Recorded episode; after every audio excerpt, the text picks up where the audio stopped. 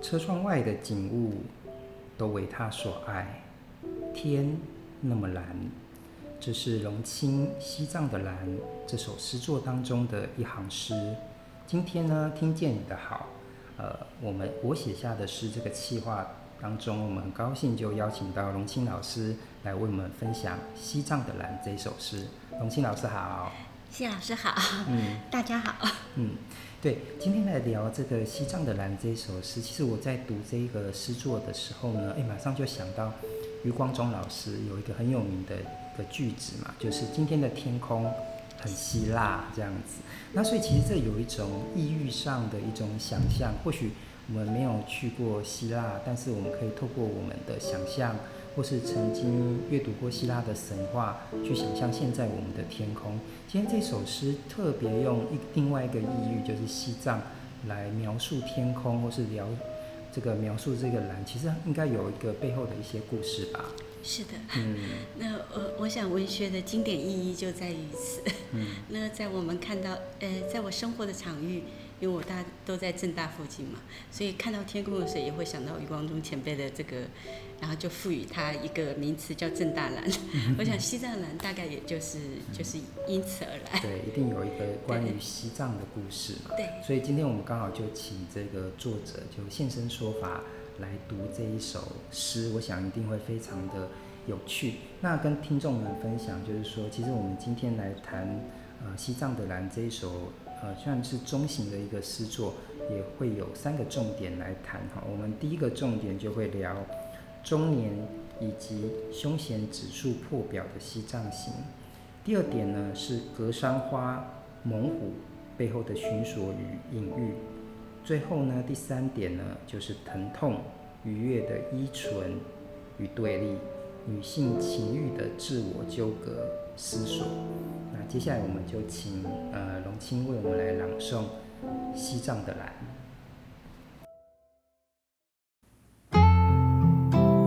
欢迎来到听见你的好，让一首诗、一个故事、一场电影。也能听懂你的生活。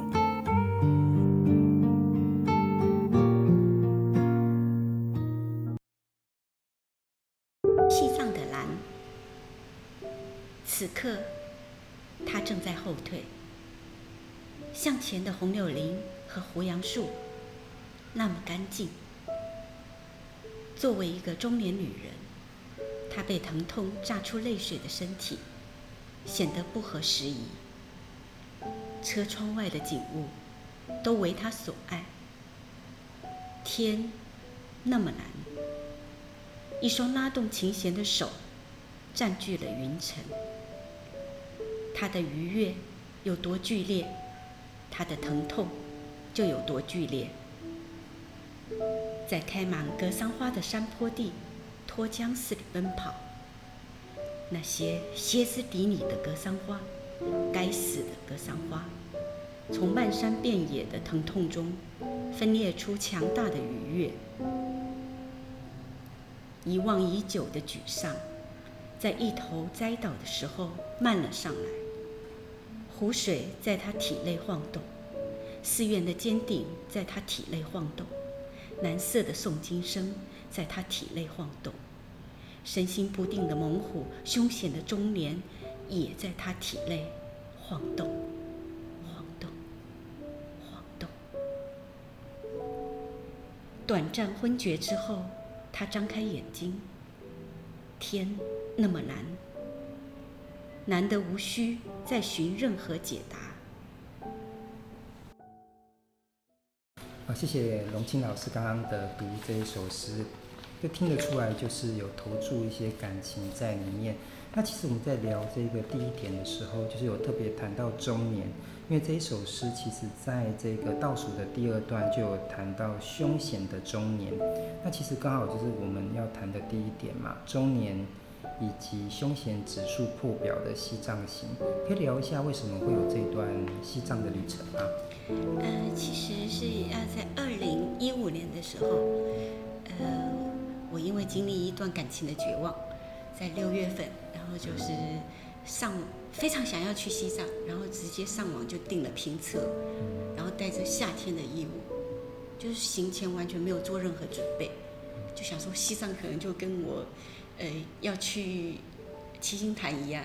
嗯，七星讲台湾的七星潭、花莲这样子，就是任何一个景点，嗯、我就是要去那里。反正大家好像那个地方很神圣，嗯，就带着我六月的衣物，直接飞去了成都，然后拼车上了上了西藏。嗯、其实这这个有趣的经历是从感情的开始嘛。其实，在台湾另外一个作家就是谢望林，哎，他也有一本书叫《转山》，那其实也是有跟荣青一样类似的一个。经历也是一个感情上的某一种程度上的挫折，那他就要去西藏，然后去绕着那个西藏转山，因为他在西藏，它是一个宗教的一个地方嘛，而且他们有一个转山的经验。那其实你在这段旅程当中有看到转山吗？呃，有。嗯，其实呃，像三拜九叩啊，或者说在路上的人，都是在转山寻找。那转山的意义就是在寻找。然后在这个转的过程中，寻找你所要的答案。嗯，哎，那这段旅程，你在这一些景色当中，你你当然除了美的部分，我也觉得很多事情都是对等的。有那份美丽，一定会有那段旅程当中必须负担的一些凶险或是危难。可以聊一下。这段旅旅程当中有什么让你觉得有点惊心动魄的？毕竟西藏也是个高原，这样非常惊心动魄。嗯，那我们大概就是进去进藏之后，你就发现天空特别特别的蓝，嗯，是因为它接近天的最高处嘛，高原，然后它就是纯非常纯粹的蓝，水色也是非难道非常透，就是纯。你感受到人虽然不舒服，但是它就是非常纯粹。那绝美的风景背后，一定就是就是，比方说万丈深渊呐、啊，或者说你面临生死啊，这这个都是相依存的。嗯，特别是我们大家都知道，其实我觉得刚刚你在谈那个纯粹这件事情，我可以去理解，就是说情感上的一个挫折，就是。很像一个瓷器一样被打击到了，充满一个裂痕。这时候，其实你想要恢复到你原本那一个比较纯净而完整的心，或许在外在的那个西藏的一个纯粹的蓝，跟纯粹的一个水，呃，水河水的一个世界，其实某种程度上可以透过外在景色，让自己回到一个纯净的一个状态，而就是说一个不被受伤的状态。不过，就像你刚刚说，那都是。有一个对应的风险，但我们都一般人大概就是会知道，就是说到西藏的话，其实会马上就遇到了，应该是高原反应吧？你怎么克服这个部分？这样子？呃，这个部分的话，就是我们大概就是入藏有经验的人都是，比方说我们前面的三天都是在上上下下，在三千海拔三千以下，上去一个三一千，下来平地。再上上去两千，下来平地，到第四天才开始真正的川藏行。那在我十七天的西藏行里面，有十二天就处在非常严重的高原反应里面，它是一种内牙痛的那种神经痛，就是呃，时时感受到自己的快要爆开，身体、头部，甚至你的眼球，随时都会觉得说它就是要凸出来了。就是非常重的这个部分，所以其实，在这一首《西藏的蓝》这一首诗的一开始，其实就把这个部分写出来哦，就是呃，读者们可以呃进入我们的这个文字栏讯息，就可以读到这一首诗人，就诗人这样子写到，他说：“作为一个中年女人，她被疼痛榨出的泪水的身体显得不合时宜。”就是说，呃，他描述的非常的生动，就是说好像。呃，像柳钉一样被砸，就高原反应就压榨自我那种疼痛感。其实这个疼痛感在这一首诗都一直在呃成为他的一个很重要的一个基调。像第二段呃也是说啊，一双拉动琴弦的手就占据了云层，他的愉悦有多，他的愉悦有多剧烈，他的疼痛就有多剧烈。那其实这份其实应该。毕竟也是像你刚刚讲，就是说你是突然就上网，就这样定了，就这样去，一一定要有有人带你吧？呃，没有，就是领队。嗯，领队。对，那我们当时同车的呢，呃，我算是年纪最大的。嗯。呃，用用西元的说法就是七零后。嗯。那我拼车的三个小伙伴都是九零后的小女生。嗯。那整个这样拼车起来是总共四个人。四个人再加领队就五个人。对。对哦。其实我们那个车子是不太好，坐的不是很很舒服的。嗯。因为它大概就是那种吉普车。吉普车。哎，对。对。前面坐的是领队，嗯、然后旁边就是一个呃，副驾驶座是我们四个人轮流坐，啊，对对对，对，所以后面是要挤三个人，啊、对，所以空间不是很大，嗯、而且就是呃非常刺激，嗯、就是一路的颠簸，颠簸倒是其次，嗯、就是心理上面的那个。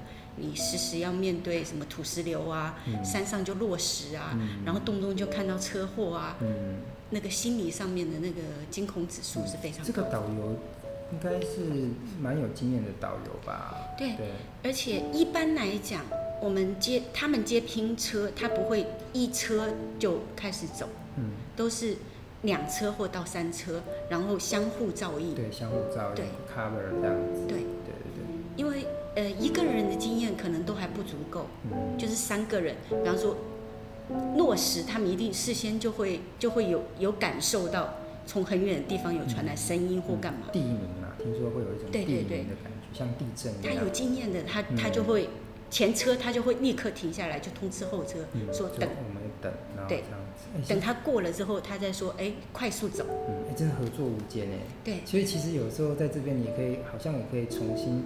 呃，重新拾回人与人之间的一种信任感，信任感，你必须要全然的信任他们，嗯，然后才可以把这段旅程走完。那其实这个向导这么多年，也应该在这一段旅程上看到很多生生死死的事情吧？是，嗯，我们的这个领队他姓李，他就已经中年了嘛，然后就是看起来是非常的沧桑的年，因为长期生活在川藏，嗯，那他就是说在呃十四年间。他那个过苍南江的时候，苍南江就埋葬埋葬了他一百七十三条兄弟的生命。嗯，而且这么多年，其实这个死亡率其实是蛮危险的。对，就是可能一年都要可能是十来个这样子。对，主要是落石，嗯、因为石头，你车子被石头砸中，你就是下面就是就是苍南江啊、怒江啊。那大陆一个。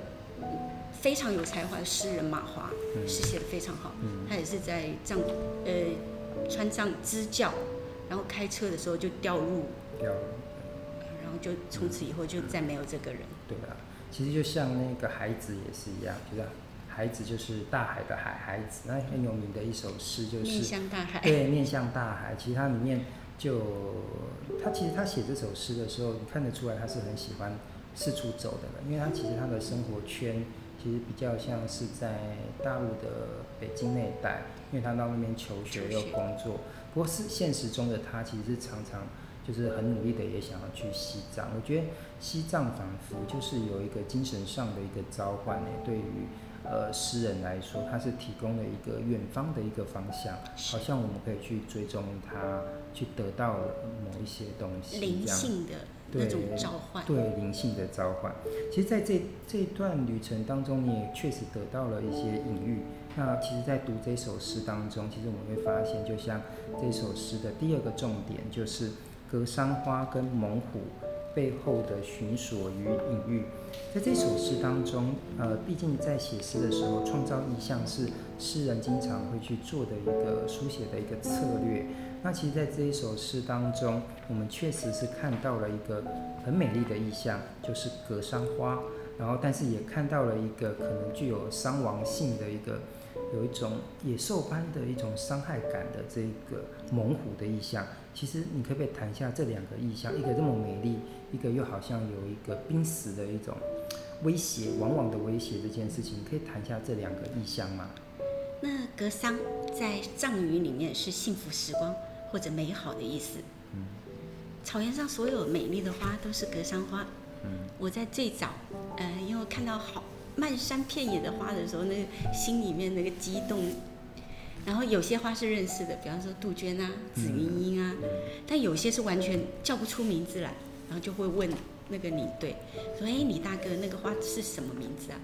他就扭过来，很轻松的讲说，草原上所有花都叫格桑花。格桑花我刚开始完全不相信，我想说我是成年人，你这样糊弄我。但是后来我们去吃饭，然后经过有有藏族人的地方，去问会汉语的藏族人，他说格桑格桑格桑都是格桑，确实就是那边都是这样讲。对，嗯。那在开始的时候就会觉得说，哎，这也太难了。所有花都叫格桑花，完全不懂说他们为什么会这么简单的把那么漂亮的花都命名为格桑。嗯，对。那但是在我们经历很多天险，比方说七十二拐那个，嗯、就是我们车子经过，你只要坐旁边，稍微一下去，你就看到那个峭壁是贴着你的。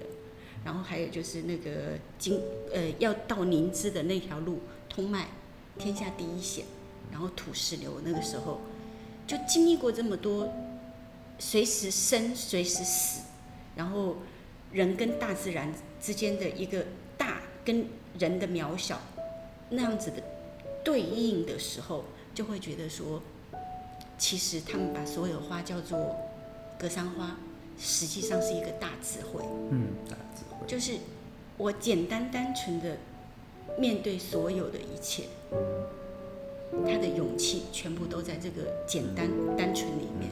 其实我在听您的这个分享的时候，我想到是共鸣这个问题。共鸣不是共是呃休戚与共的共，它名是名字的名。其实我们万物共鸣这件事情，其实好像也是在很努力的在，因为毕竟像我们人来说，就比我们我们之间可能就。呃，性别上的差异啊，是男生或是女生。那之后，其实当一群人出现的时候，我们的分别性就会开始出来，就会分啊，可能不同的一些区分的概念，就把我们分得很细。那但是分得很细之后，那些差异感一出来，好像就有一些位阶上的一些差异性。所以，当所有的花都同样叫做格桑的时候，都共用这个名为美丽的名字这件事情，我觉得是把所有的事物就交代，就是取到一个最大的连接，确实是有一种没有分别上的一种一种感动这样子。嗯，它就是一点都不，它叫什么花，叫什么名字，一点都无损他们的美貌。嗯，就是回到那种自信自如。对，自信自如。那猛虎这件事情，在诗当中有写猛虎，那我为呃这个听众们再念一下这个猛虎这个意象。主要出现在这一首诗的倒数第二段的最后两行，说身心不定的猛虎，凶险的中年，也在他体内晃动。呃，猛虎的部分的话，就是其实在我呃，我对西藏的感情其实也是很，我们去西藏，西藏并不是一个荒无人烟的地方。嗯。你随时随地都看得到朝圣者，嗯，朝圣者，对，所以那个地方虽然还没有被开发完全，但事实上它已经人多为患了。嗯，那在我们要不要是要慢还是要快这这个这个选择上面，其实人都是矛盾的。嗯，我们在一边享受，比方说我们通讯啊。以前都是用马车嘛，木星不是有个从前慢，嗯、但从前什么都好。啊、对，从前慢。那事实上，西藏也面临这样的问题。嗯，你人太多的时候，很多那个心里面那个神圣感就消失了。嗯，那我们人其实是一直在追求快的时候，把自己搞得非常的累。那风景无限好，那种追逐。人对风景的那个追逐，其实跟我们人在城市里面汲汲营营、谋生谋爱，其实是等同的。那我我会觉得说，生活的猛虎、中年的猛虎，他们是随时随地要扑出来伤人。但是我们都不是武松，嗯，人生的景阳冈上，我们没有酒，没有勇气，很多事情以为自己能放下，其实并不能放下。包括就是我自以为抛下一切，然后去奔赴心心中的圣地，这件事情其实也是一个不能放下的名字。我很喜欢你刚刚的一个说法，就是人生的景阳冈，景阳冈嘛，那就是《水浒传》当中武松打虎那个故事。其实武松他本身也不是，就是大家建构那么勇敢，因为真正进入到那个故事当中，他也是借着怎么样一身的酒气，有没有？才说啊，我就要去挑战这个景阳冈，而且还真的被他遇到了那个老虎这样。所以我想就是说，凭借着一身的就是那个酒的这个。自我的灌溉这件事情，其实若不是就是你这次呃，就是在当年就遇到感情上的挫折，你也好像不会有那种勇气或者一个机缘，就上了西藏这个地方。对，所以我们想说，就是说诗人的挫折，某一种程度上可能是读者的想念，有点可怜啊。你用你的痛苦，然后就换来一首呃动人的诗篇，那让我们去感。感动就是你爬上了景阳冈，但是我们好像呃收到了一首美丽的诗这样子。嗯，所以有一句话叫做“每一个小说家的身后都是一个地狱”。嗯，哎，一个伟大的小说家身后必定有一个伟大的地狱。对，因为讲到这个小说家这件事情，其实就像那个呃会讲，就人生不如一行波特莱尔，就是说，其实我觉得我自己去玩味这句话，觉得人生不如。一行波特莱尔这件事情是说，波特莱尔本身的一个意象上或是感觉上的一个缤纷感，但其实大家去读他一个很有名的诗集，就叫做《恶之华》。其实这个《恶之华》这个也蛮有趣的，因为它所代表就是在巴黎的那个改造后的巴黎这件事情，就是可能非常的繁华富丽，跟那个老旧的巴黎不一样。但是问题是，那个新的巴黎让每个人都在流动。那在那个繁华富丽当中，不断的走，盲目的走，那你也找不到你的一个生命真正的那种可贵之处。所以其实恶之华它所代表的是一种在险恶感当中，就是在巴黎的美丽的丑恶当中去寻找一个升华的力量。其实，在读这一首诗的时候，其实也确实在格桑跟猛虎之间。确实是在那种生命的冲突当中找到一个升华的力量，是我们在读这个呃《西藏的蓝》这首诗一个很值得我们去呃关注的一个点。不过其实像这首诗一开始，它就或是在中间，它一直跟我们谈的一件事情，就是身为一个呃作为一个中年的女子，她被疼痛榨出的泪水显得不合时宜，这有一种时差感，就是说。我我是一个中年的女女子，好像背后告诉我们一件事情：中年应该要有一种稳定感。但是她诗人里面创造的这个女子，她反而要去历险了。其实这好像呃有探讨出一个女性的跟年龄或时间的一个议题，就跟我们的这个第三点就是可以好好来谈这个部分，就是疼痛、愉悦。的依存与对立，女性情欲的自我纠葛跟思索。对，从西藏回来之后，那我就常常在想，世上已经没有任何可可以所往之地了。嗯。那曾经深爱的，总是敌不过时间。无论自己多么没有安全感，所有的一切都不会因为我不安而停下来。该来的总是会来，疼痛，离散。死亡，曾经经历的爱恋多么美好，被背叛、被抛下时的疼痛就有多剧烈。